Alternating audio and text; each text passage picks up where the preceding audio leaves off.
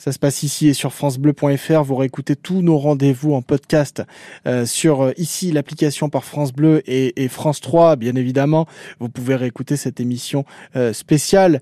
bienvenue chez vous en Champagne-Ardenne qui avait été animée par Grégory Duchâtel en direct de l'inauguration du marché de Noël à Reims. C'était entre 10h et, et midi. et puis vous avez également, ça se passe ici. C'est ici que ça se passe. Excusez-moi soyons précis sur le nom du rendez-vous.